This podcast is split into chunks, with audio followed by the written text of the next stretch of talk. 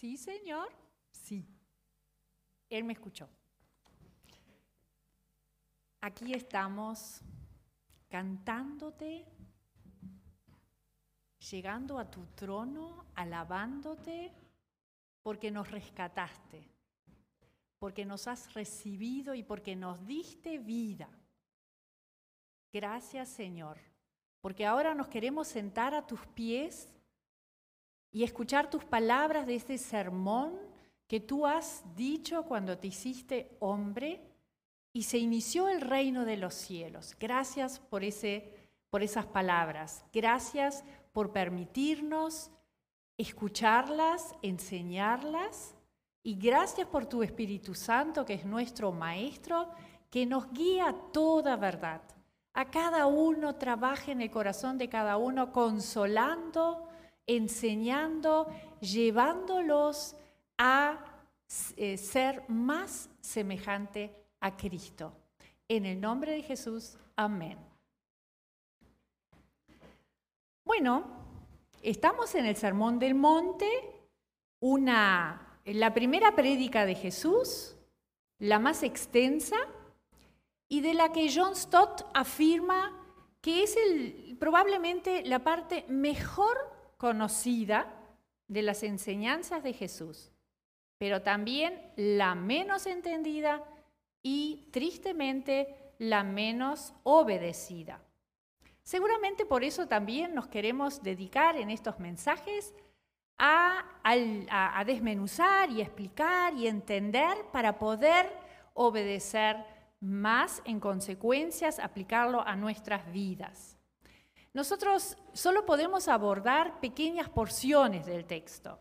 Y los tres domingos eh, precedentes correspondieron al capítulo 5, eh, a ese sector en el que Jesús se refiere a la ley, donde dice, oíste que le fue dicho, y su posterior afirmación, pero yo les digo.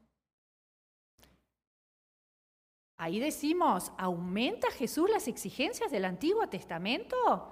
En el sentido de que, bueno, ya con el Antiguo Testamento ustedes se esforzaron hasta acá, bien, bien, ahora un pequeñito o gran esfuerzo, más todavía, hasta acá.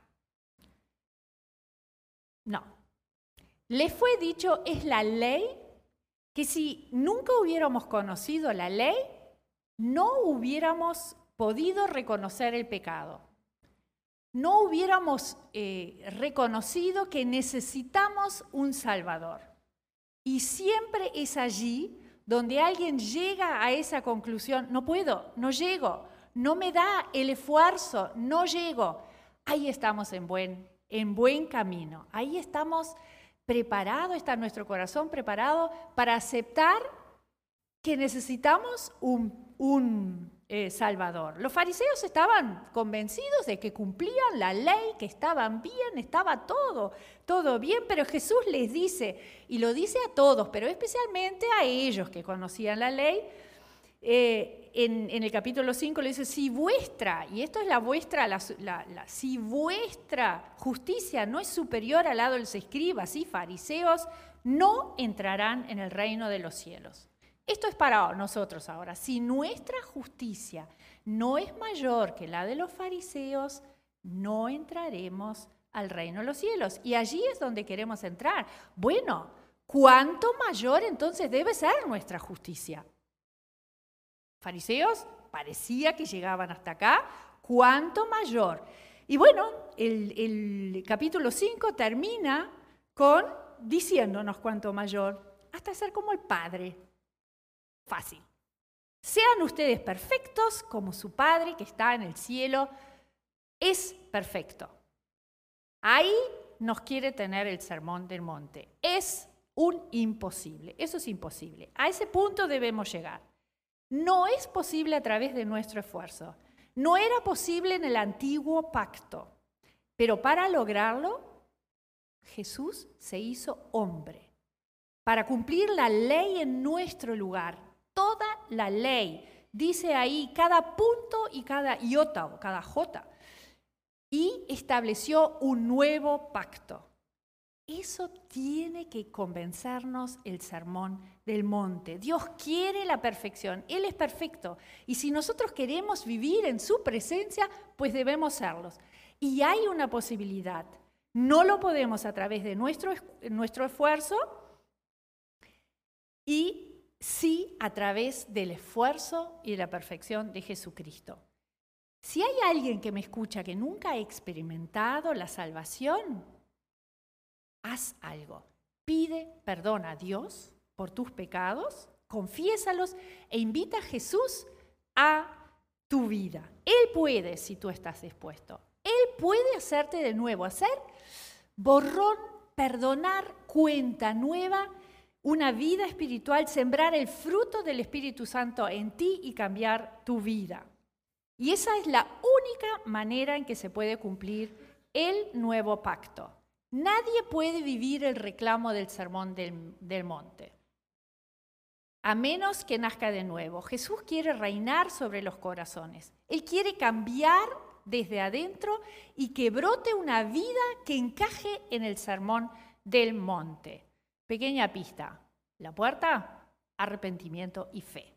No lo tratemos de hacer con esfuerzos que si ya, ya lo hemos hecho, seguramente yo lo he hecho, no llegué, porque Jesús producirá ser, ser perfectos como el Padre, Cristo en nosotros, Cristo en nosotros, la esperanza de gloria. Deseamos entender y obedecer entonces el sermón del monte, como dijo Gustavo el domingo pasado, cuando habló sobre vuestras palabras sean sí, sí y no, no. Nosotros queremos decir sí a obedecer a Cristo y que nuestras palabras de certeza se traduzcan en actos. Sí lo queremos, pero finalmente reconocemos no podemos y extendemos nuestras manos, como decía eh, Gustavo, Cristo extiende tú tu gracia a mí, me falta, yo no lo puedo lograr. Nosotros dependemos no tanto de nuestras palabras de certeza, si bien es bueno ser honesto y lo que decimos ser confiable, pero lo que en definitiva dependemos es, es de sus palabras de certeza, de su gracia extendida, de su perfección y obediencia.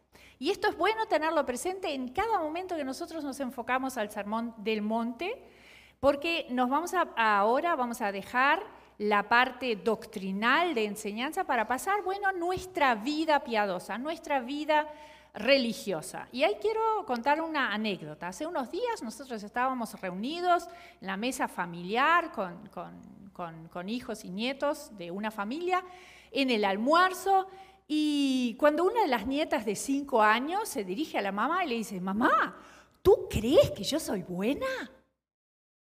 Y enseguida a uno le viene todo, palabra de afirmación, claro, claro. Y la madre lo hizo mientras nosotros todavía estábamos pensando, bueno, ¿cómo podemos estimularla? Estábamos muy sorprendidos. Y antes que los demás pudiéramos decir algo, ella termina su razonamiento declarando categóricamente, porque yo quiero ser mala. Y eso, ¿qué es eso? Era una confesión alarmante para padres y para abuelos pónganse, empaticen con nosotros. Y estábamos seguros de que ella que le faltaba algo ahí, que ella quiso explicar otra cosa, pero eso era lo que salía. Entonces nosotros, bueno, obviamente yo con todas las palabras de docente, justo es la edad que hice 30 años, si yo podía guiarla a que pudiera decir este, que nosotros estábamos tan asustados, que ella capaz que, que tenía un pensamiento que la había asustado, ¿no? Y que ella pensó, bueno, yo soy mala pero su mirada no era compungida porque era mala, no, era pícara. Y aseguró que sus pensamientos eran buenos y que justamente ese era el problema. Tenía pensamientos demasiado buenos. ¿Qué había pasado? Había jugado con los hermanos y le había tocar, tocado representar el papel de mala. Y para poder hacerlo y ser creativa una buena mala, era bueno tener pensamientos malos para poder realizarlos después. Bueno, nosotros este, em, esperamos que en el caso de ella toda esa malicia quede en una actuación infantil, pero con teatro, con máscaras, con buena actuación, buscando aplauso y ser visto, estamos de lleno en el tema que hoy nos convoca. Porque el capítulo 6 eh, pasa a la vida práctica, pasa del qué crees a cómo vives. Es decir, desde dentro hacia afuera. El cristiano vive en un mundo y sí importa la, fe que tenga en lo que, pero también hay muchas cosas que ocupan su mente y su corazón. Y Dios tiene muchas cosas para decirnos acerca de toda nuestra vida religiosa, de nuestras preocupaciones terrenales. Y el propósito de este sector es el de señalar la importancia de que en nuestra vida, nuestra práctica religiosa, eh, nosotros tengamos el motivo correcto. Dios Padre ve en lo secreto y allí en lo secreto con Dios son disponibles verdaderas bendiciones. Y Jesús destaca tres prácticas, dar, orar y ayunar. Vamos a ir al versículo 1, que como no, lo podemos poner, presten atención, como introducción. El capítulo, el capítulo 6 del versículo 1 dice, tengan cuidado, no hagan sus buenas acciones en público para que los demás los admiren, porque perderán la recompensa de su Padre que está en el cielo. Eh, cabe aclarar antes de que como creyentes hay apariencias externas que son parte de, la vida natural del creyente, del que quiere vivir para Cristo, para Dios. Pero es ante todo un asunto de corazón. Al arrepentimiento de corazón interno seguirán inevitablemente comportamientos externos, como leer la Biblia, asistir a la iglesia, querer crecer, escuchar, eh, contar a otros de Jesús, etc. Y Jesús, de, todas esas prácticas que son resultado, Él elige dos, tres para explicarnos em, eh, lo importante ahí. Él hizo una buena selección, porque esas tres abarcan toda la vida eh, del creyente, hacer misericordia, tener relación con Dios y mortificar la carne. Esas son las tres, eh, dar, orar y ayunar. Y ahora sí, cuidado, ojito, tengan cuidado, dice Jesús. En esto que es parte del estilo de vida, cuidémonos de la hipocresía. Y hipocresía, y, además otro concepto, dos conceptos acá, hipocresía y recompensa son los conceptos que, que, son un hilo conductor en todo nuestro, nuestro texto. Bueno, vamos a comenzar a analizar hipocresía. Eso de que para ser vistos, con el propósito de ser vistos, en el original Mateo usa la palabra teaumai, para ser visto, que ya teatro. Eh, muy bien, ah, por ahí va, deriva nuestra palabra de teatro. Y en los días eh, bíblicos, los actores se cubrían su cara con una máscara para, hacer el rol que desempeñaran, pero también le servía como para amplificar su, voz. Entonces, Upocrites es el que desempeña ese papel de actor, lee el libreto y entonces hipócrita significa actor. Tengan cuidado, no sean actores. Porque el hipócrita esconde, oculta su verdadero motivo debajo del disfraz.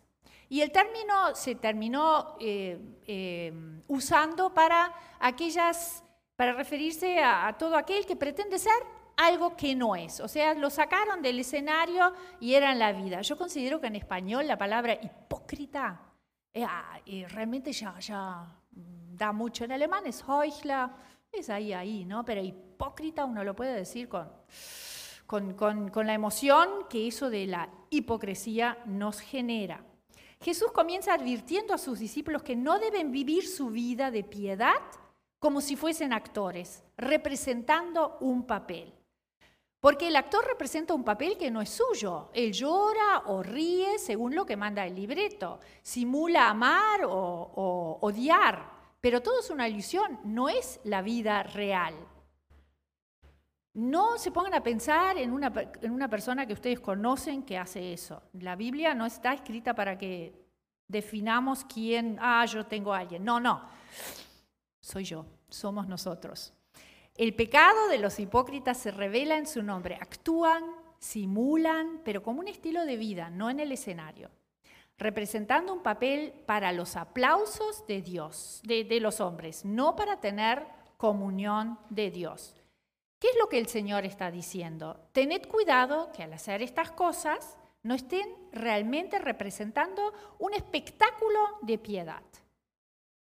Dar, que es lo que oímos, movidos por su deseo de ser aplaudidos.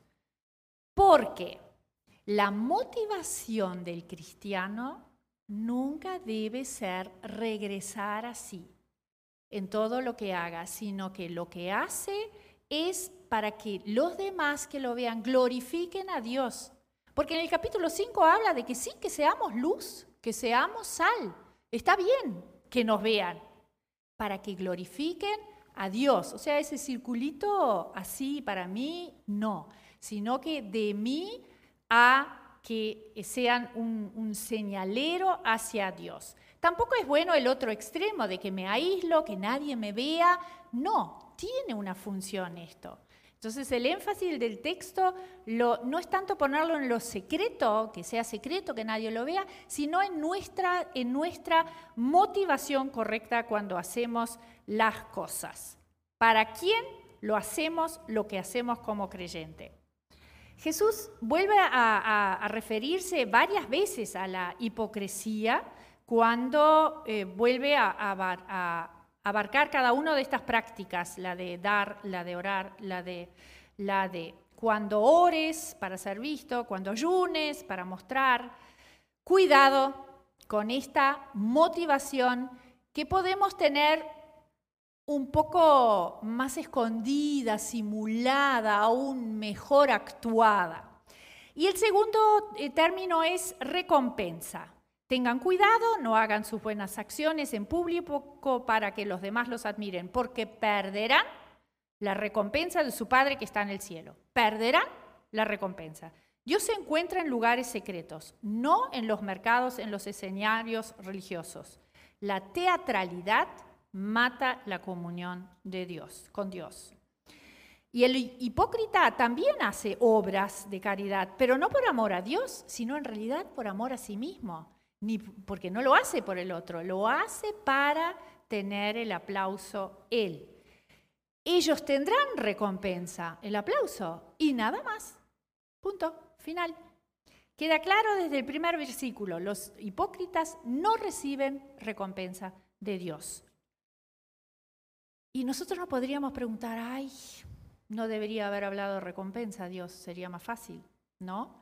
Que existe el peligro de que todo lo hagamos por recompensa. No, no, le, decimos a los chicos, no es solo recompensa. Bueno, no siempre las recompensas son materiales, también son de otro. Pero ¿por qué Dios habla de recompensa? En, en especial por dos. Primero porque es nuestro Padre. Y los que somos padres o los que tuvimos padres buenos, sabemos que los padres aman, que los padres desean y se alegran muchísimo cuando sus hijos toman buenas decisiones. Y qué mejor que estimularlos para que continúen en ese camino. Dios hará lo mismo. El Señor Jesús nos alabará, dice, bien hecho siervo, buen siervo y fiel. Y Jesús nos confesará delante del Padre y nos recompensará por nuestra fidelidad. Eso es uno, el Padre, y lo otro es porque Dios es justo. Y eso va a una de esas, eh, de, esos, de esas ideas que nosotros tendremos que rendir cuenta sobre todo lo que habremos hecho. Porque el hombre cosecha lo que siembra. El universo es justo. Dios así lo hizo. Y también es para nosotros. Otro principio es que Dios juzgará a todo, eh, juzgará todo lo que hagamos. Nos pedirá cuenta. Eh, condena lo que es injusto y malo y, se deduce que recompensa lo que es justo y bueno. En la eh, segunda carta de los Corintios dice, porque todos tendremos que representarnos ante el tribunal de Cristo para recibir lo que nos corresponde, para que cada uno reciba lo que ha hecho en el cuerpo, según lo que haya hecho, sea bueno o malo. Esa es también, es una cuestión de justicia. Y después la palabra de Dios nos anima y nos exhorta así buscar las recompensas de Dios.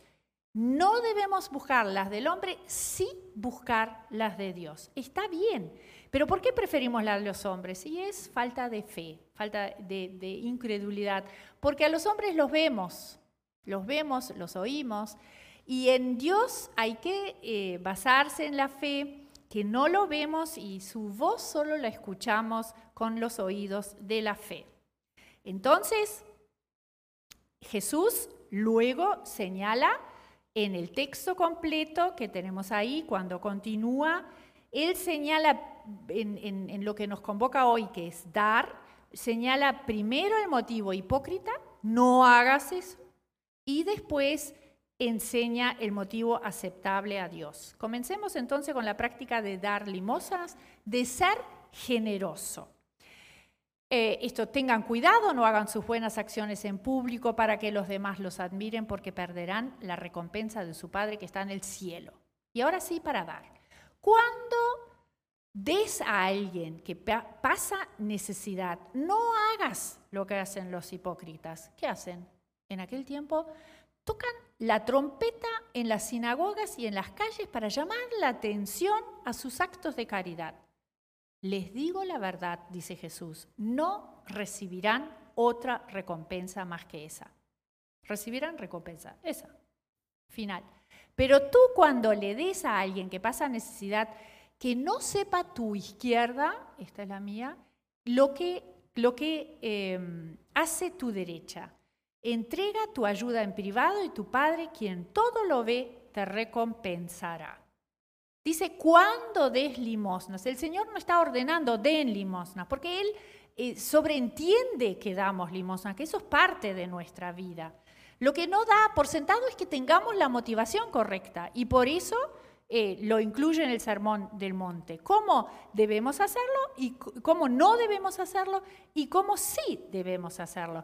Y esto no es algo que fluye naturalmente, por eso debemos ejercitarlo. De todos modos, para nosotros es bueno eh, ver un poco. Nosotros damos limosnas, es decir, pasó de moda esa palabra de limosna que tiene como una connotación del limosnero, la palabra, pasó de, moda la palabra y pasó de, moda también la práctica. No, que no sea así. Podemos hablar, eh, decirlo diferente. Ser generosos es un deber.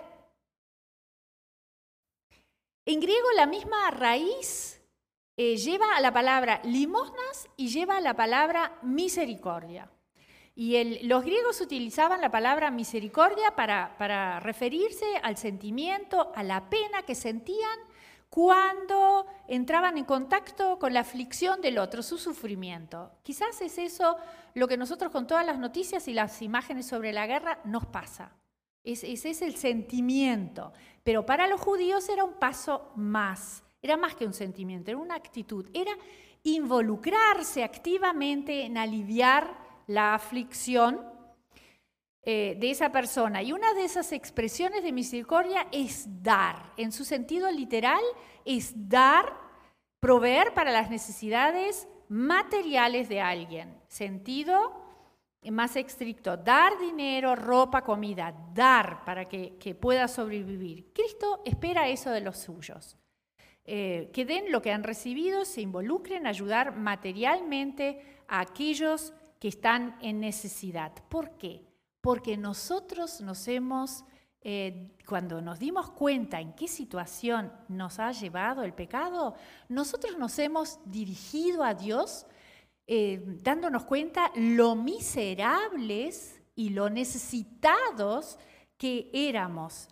Y entonces delante de Dios nos hemos presentado y hemos em, eh, confesado nuestros pecados y pedido perdón y hemos recibido perdón. Nosotros hemos recibido su misericordia. Dios nos ha amado tanto que ha entregado su Hijo para que todo aquel que eh, crea en Él tenga vida eterna, suplir la mayor de las necesidades humanas. ¿Cómo puedo entonces yo cerrar mi corazón cuando un semejante esté con carencias, teniendo en mis manos la posibilidad de aliviarlas. Em, también cuando Pablo habla de, el que ha eh, sembrado escasamente, ¿cómo cosechará? Escasamente.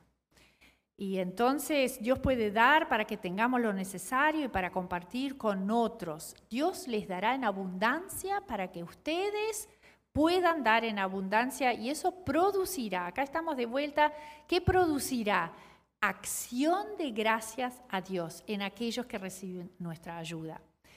Y, también está el sentido un poco más amplio de, dar limosnas, que es eh, más allá de las necesidades materiales, también incluye em, orar por otro, todo aquello que podamos hacer por otros, llevarles el Evangelio, em, visitar a enfermos, o sea, el trabajo voluntario para propósitos de caridad por causa de Cristo, sin duda será abonado en la cuenta celestial. Y eso de la cuenta celestial, tengámoslo, guardémoslo un poquito, que me voy a, voy a finalizar con eso, eso de tesoros en el cielo. La parte negativa entonces del mandamiento es, no hagas esto, no seas hipócrita. Porque ¿quiénes eran hipócritas? Los escribas y fariseos. Y esos eran justamente el ejemplo de una vida de piedad en aquella época. Y eh, no hay problema con que seamos buenos actores, profesionales. El problema es que los fariseos lo hacían como un estilo de vida. No nos autopromovamos. Eh, los, fariseos lo hacían en forma muy descarada, pero yo conozco formas mías sutiles, em, insinuaciones que pueden llevar donde podamos estar tentados a hacer lo mismo. ¿Qué debemos hacer entonces? El versículo 3 lo dice, no sepa tu izquierda lo que hace tu derecha para que sea tu limosna en secreto. O sea, no publicidad a los otros, pero tampoco no te lo publiques a ti. O sea, que ya en lo que tú hagas no haya una comunicación de levantarte, porque eso eh, es soberbia, ¿no? Ni siquiera te lo anuncies a ti. que sea tu limosna en secreto para que tu Padre que ve en lo secreto te recompensará en público. Deja que Dios lleve la cuenta. Él lo ve todo, lo registra, deja que te recompense, que sea esa la motivación de tu corazón. Jesús nos dice que vivamos bajo esa perspectiva, porque si, si nosotros buscamos la gloria de Dios y nos ponemos bajo su mirada, eso evitaría la hipocresía. Matamos varios pájaros de un tiro. Debo recordar acá que la mirada de Dios escudriñadora, examinadora, es la mirada de un Padre que nos ama. Porque tener miradas de inspectores que solo están buscando, multándonos, no es la, el de Dios. El salmista en el Salmo 139, después de haber reconocido que Dios está en todas partes, todo el espacio lo cubre, está en todo el tiempo, estuvo antes de que yo naciera ya todo y, y conoce los días míos, o sea, no tengo escapatoria. Pero el salmista, al contrario de sentirse perseguido, termina rindiéndose maravillado y pidiendo, escudriñame, oh Dios, o sea, invitándole, conoce mi corazón, pruébame, conoce mis inquietudes y después contámelo. Hagamos un buen eh, equipo. Ve si hay en mi camino malo y guíame en el camino eterno. O sea, esto Dios está a favor nuestro, no está en contra. Y tu Padre que ve en lo secreto te recompensará en público. Ese es el camino, de lo secreto a lo público. Dios lo hará. Algún día, dice la Biblia, dará a cada uno conforme a sus obras. Él te recompensará en público. Todo cuanto habéis hecho para la, para la gloria de Él, Él se encargará de anunciarlo, por más pequeño e insignificante que es. Y ahí está, o vivimos para agradar a Dios conscientemente o vivimos para agradar a nosotros mismos. Nosotros estamos en esa, eh, debemos decidirnos a eso. Siempre tenemos que decirnos, esa es una decisión de las que nuestra vida piadosa es vital. Ambos no es posible. A veces nosotros creemos, bueno, un poquito de todo, estar bien con todos. No, Dios es exclusivo. Veamos cómo presenta Jesús eh, qué debemos decidirnos, porque él, un poco más adelante, en el versículo 19, él presenta lo mismo, no acumulen ustedes tesoros en la tierra, donde polilla, óxido y ladrones minan y hurtan. Nosotros sabemos bien cómo es eso. Por el contrario, acumulen tesoros en el cielo. Ni polilla, ni óxido, ni, ¿quiénes más quedaban? Los ladrones eh, podrán hurtarlo, pues donde está tu tesoro, estará tu corazón. ¿Qué decides? Ese es el tema de, tema de hoy. Donde está tu tesoro, ahí está tu corazón. Y ahí saldrán las motivaciones de tu corazón. Porque nadie puede servir a Dios, a dos amos, pues odiará uno, amará al otro, estimará a uno, menospreciará al otro. Ustedes no pueden servir a Dios y a las riquezas. Acá en el griego dice mamón. No pueden, dicho por Dios mismo en boca de Jesús. No pueden, se excluyen. Yo acá siempre digo, esto no es una enseñanza solo para ricos, los que realmente amontonan tesoros. No. El corazón puede estar tan atado a un tesorito insignificante. Eso, ya lo vimos con la, viuda que dio poquito, eh, no va en la cantidad.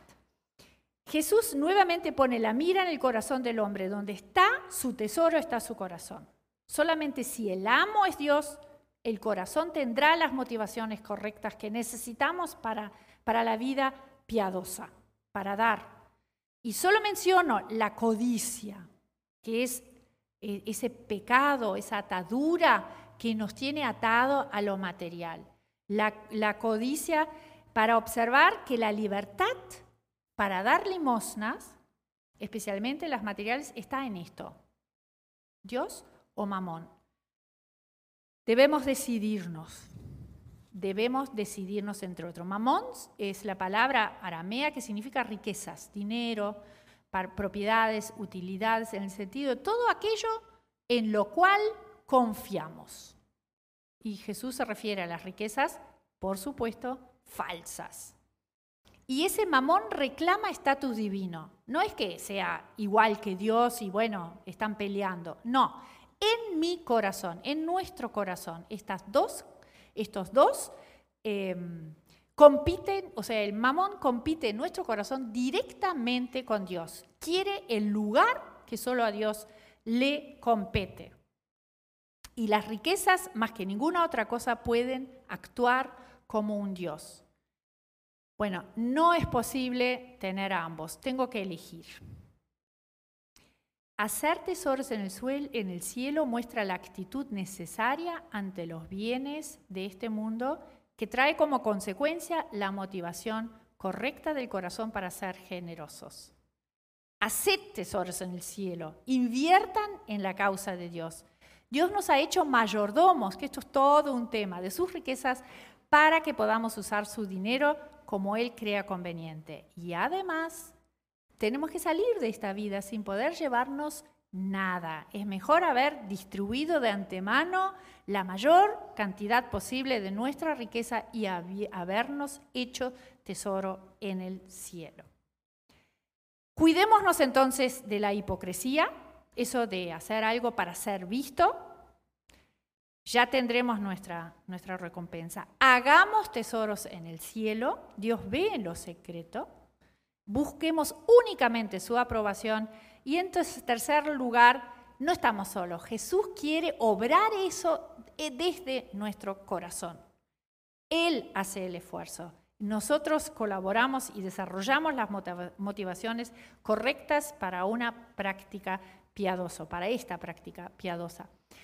Si no tenemos a dónde darlo, en nuestra iglesia existe el proyecto DAR que lideran em, Daniela y Pablo, que sería para orientado hacia afuera, hacia aquellos que no conocen a Dios especialmente, o si no, diaconía, Gustavo y Mirta, cuando es para, para eh, aquellos necesitados interiormente.